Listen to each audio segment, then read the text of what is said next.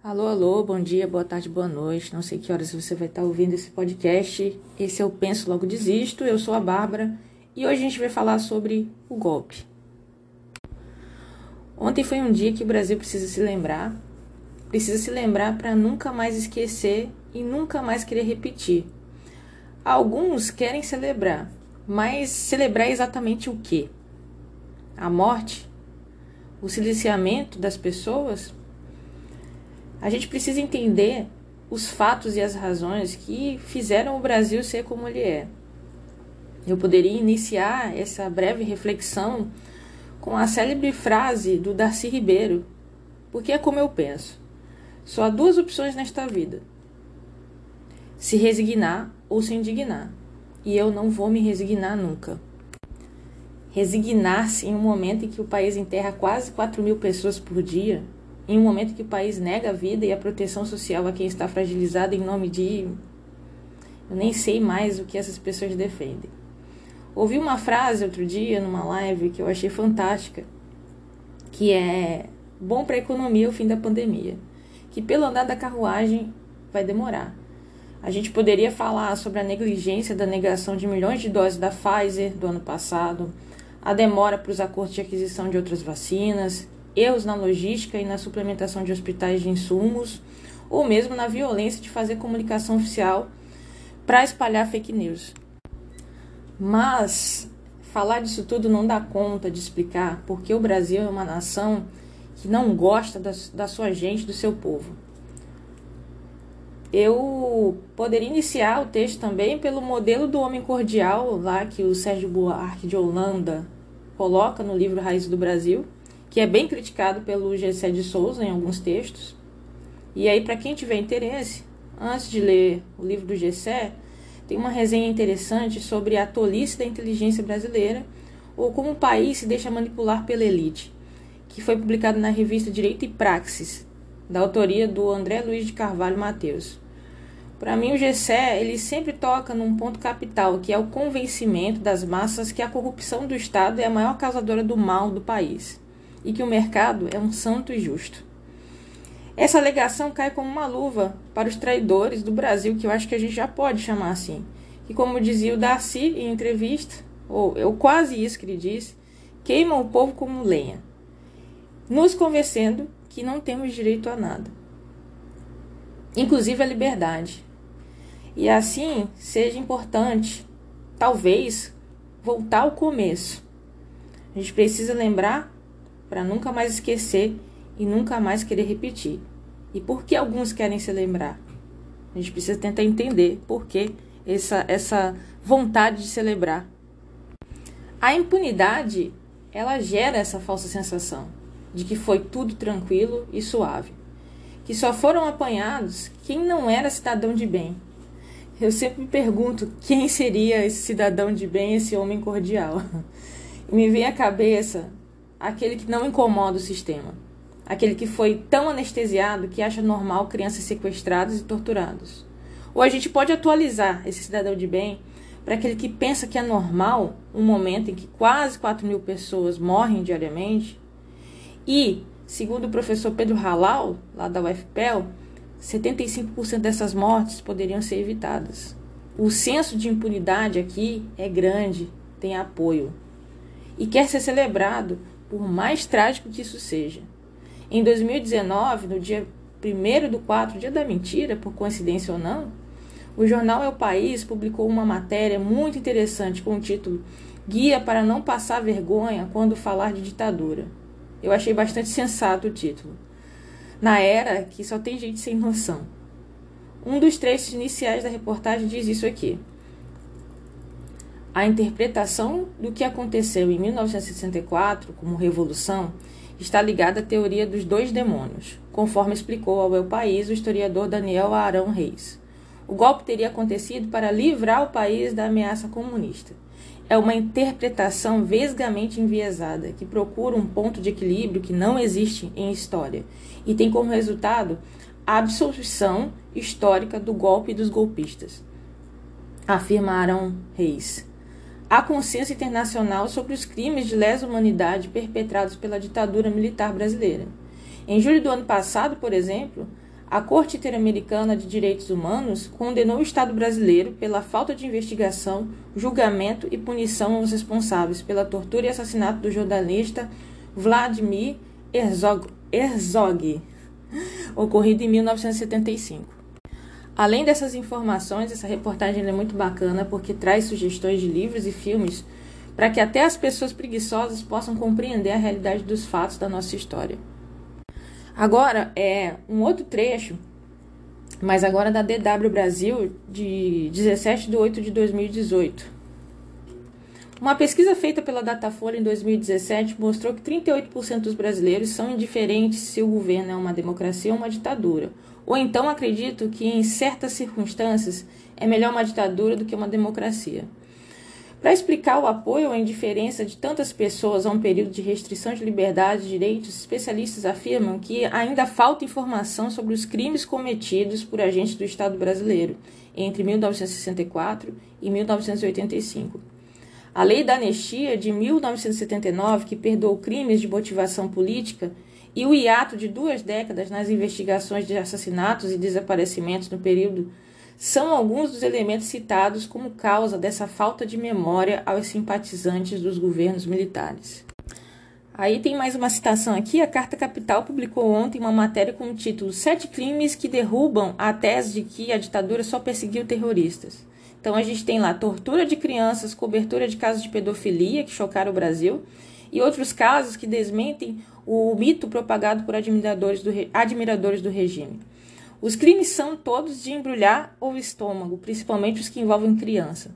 Então, seja pelo teor ou seja pela impunidade, porque não só era questão de praticarem o crime, mas também sendo filhos, sendo é, contatos, afetos de autoridades, os crimes eram encobertos. Novamente aparece a palavrinha impunidade, né? mas é, a gente é, vendo essas reportagens todas acessíveis, todas fáceis de serem encontradas, a gente precisa entender por que, que o golpe de 64 aconteceu. Aí a gente começa, a gente poderia começar antes, mas eu escolhi começar sobre o mandato né, do presidente Jânio, que renunciou no mesmo ano que assumiu, em 1961. Então foi um mandato bastante conturbado. O João Goulart, conhecido como Jango, ele vai se tornar presidente e nos primeiros tempos do seu governo, o regime ele foi parlamentarismo. Ou seja, ele era como se fosse, eu li isso em algum lugar, como a rainha é, da Inglaterra, que tem o poder, mas ele não governa. Após um plebiscito, há a volta do presidencialismo. E aí o Brasil estava com alta inflação, o Jango quis estabelecer um plano de governo com reformas que ele chamou de reforma de base. Essas reformas elas consistiam em medidas para reduzir as desigualdades do país e tinham políticas de proposição de reforma agrária, é, dentre outros pacotes, que inclusive foram criticados, né, é, encontravam críticas na esquerda também, porque não eram tão, tão radicais assim, e a direita, né, obviamente, criticava também. Além disso, foi proposta uma maior independência do capital estrangeiro e ampliação de direitos de pessoas analfabetas, militares de baixa patente. E assim, as elites econômicas e militares, com o apoio dos Estados Unidos, dão um golpe de 64. E aqui é preciso a gente também lembrar que a gente está falando do contexto da Guerra Fria, ao qual o Brasil ele era totalmente alinhado aos interesses dos Estados Unidos. Por isso, a gente tem essa intervenção e apoio ao golpe. É, e isso fica mais claro quando vem à tona gravações liberadas pela Casa Branca né, das conversas entre o ex-presidente John Kennedy e o embaixador do Brasil aqui na época, o Lincoln Gordon, que vão comprovar esse envolvimento dos Estados Unidos com a ditadura militar brasileira. Né? Isso aí é um ponto importante. Para o professor Caio Toledo Navarro, da Unicamp, ele publicou um artigo em 2004 com o título 1964 o golpe contra as reformas e a democracia. O movimento político militar de 1974 e 64 representou, de um lado, um golpe contra as reformas sociais que eram defendidas por amplos setores da sociedade brasileira, e de outro, representou um golpe contra a incipiente democracia política burguesa nascida em 45, com a derrubada da ditadura do Estado Novo.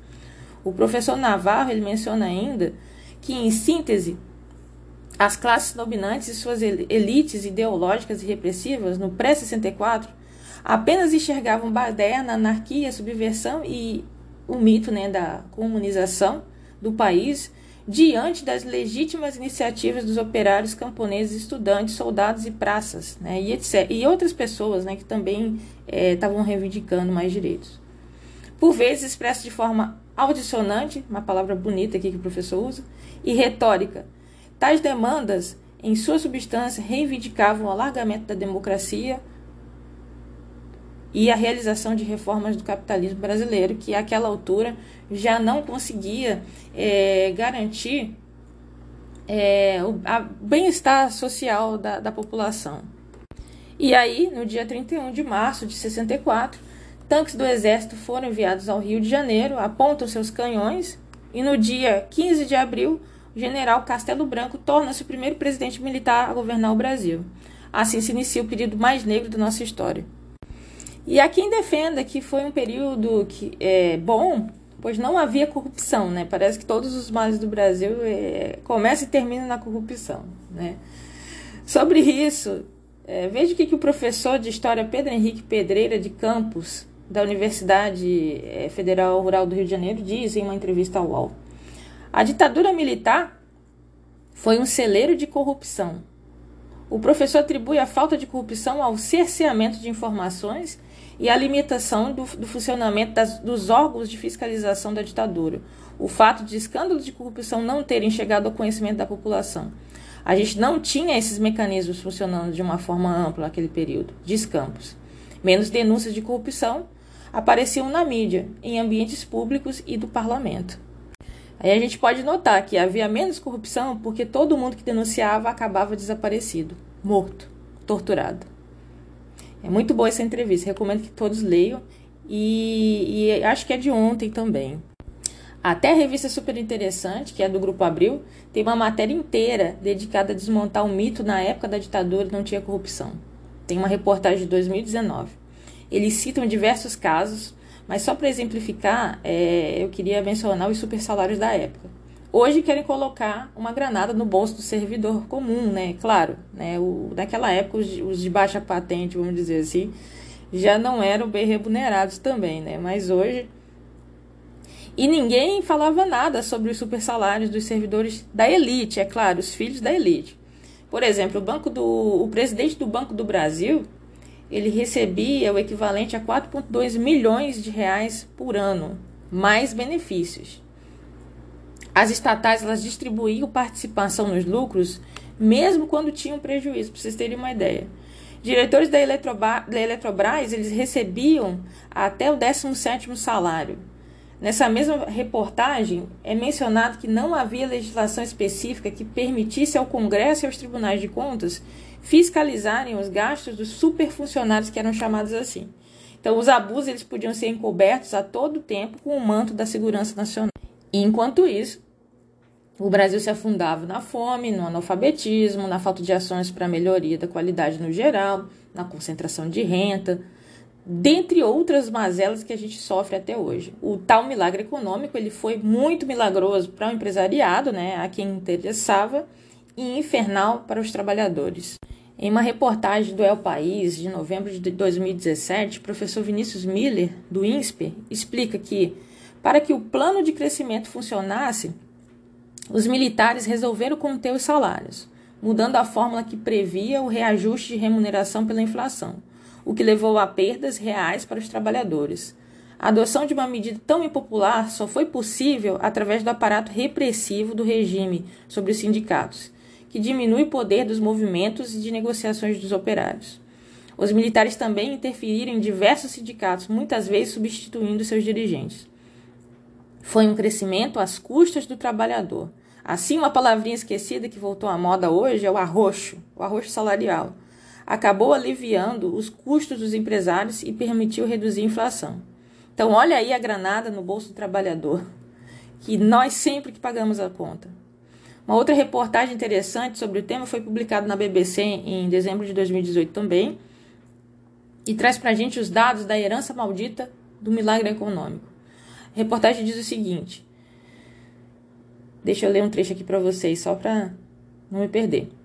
Mesmo serviços públicos como educação eram restritos e sofreram uma clara erosão de investimentos no Estado. O desenvolvimento da indústria, por outro lado, se deu a custo do endividamento público. A dívida externa brasileira cresceu em mais de 30 vezes. Se o PIB cresceu como nunca, a repressão, a repressão limitou o poder de barganha dos sindicatos e o salário dos trabalhadores amargou duas décadas de reajustes abaixo da inflação.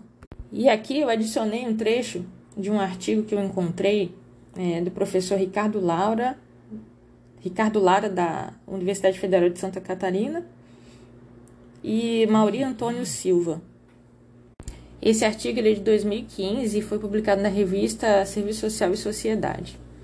E diz o seguinte: a ditadura civil-militar atuou radicalmente para barrar as pretensões de conquistas econômicas e sociais do governo João Goulart. Ela estabeleceu o arroz salarial, revogou o decreto, o decreto que desapropriava terras às margens das estradas para a reforma agrária, revogou a nacionalização das refinarias particulares e o decreto que congelava os aluguéis. Restringiu o crédito às pequenas e médias empresas, deu as mais amplas garantias ao capital estadunidense, que foram estabelecidos pelo Acordo de Garantia de Investimentos Norte-Americanos do Brasil. Por aí, se você pegar e ouvir o nosso episódio anterior do Velho Chute, é, já dá para ter uma ideia, né? É, a quem é, esses interesses, a quem serviu, né? Segurar tanto assim o crescimento econômico social do Brasil, né? Porque o crescimento econômico que o Brasil teve nessa época, a gente pode dizer que foi forjado, né? Uma vez que é, não houveram ganhos reais para a população em si. E a gente poderia citar outras fontes, documentos históricos, mas eu quis trazer para vocês fontes de leitura fácil, rápida e que estão disponíveis na internet. Eu, eu acho que eu falei todas né, que eu peguei. Estão abertas, então você pode ir lá, fazer leitura e tirar suas próprias conclusões. E fica esse recado de não se iludir com mitos. Né? O analfabetismo histórico é, faz parecer que mentiras é, são verdades. E é isso que a gente vem acompanhando aí ao longo dos dias, né? Eu, eu vou, volto a citar, né? São mais de quase 4 mil mortes diárias, né? Com perspectiva de mais mortes. E a gente vai achando que tudo isso é normal. Essas mentiras, essas mentiras, elas deixam parecer que os problemas que a gente tem, elas são de solução fácil, né? Sempre aparece o salvador da pátria, alguém que vai resolver. Mas solução fácil, soluções fáceis de nada não existem.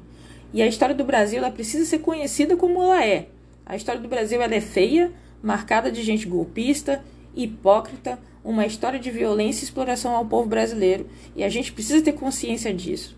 Ao repensar a nossa história e buscar a verdade, sim, porque a verdade ela é como é e não muda com a minha vontade, com a sua vontade, com a sua crença, com a, a minha crença, com a crença de terceiros. A verdade, ela é a verdade. Se a gente é, resgatar isso, se a gente deixar esse analfabetismo para trás, a gente tem chance de não repetir o passado e nem sempre ser, citando aí a música do, do Caetano Veloso, não, desculpa, do Cazuza, um museu de grandes novidades. Então, o golpe tá aí, cai quem quer, né? Uma boa semana, até a próxima.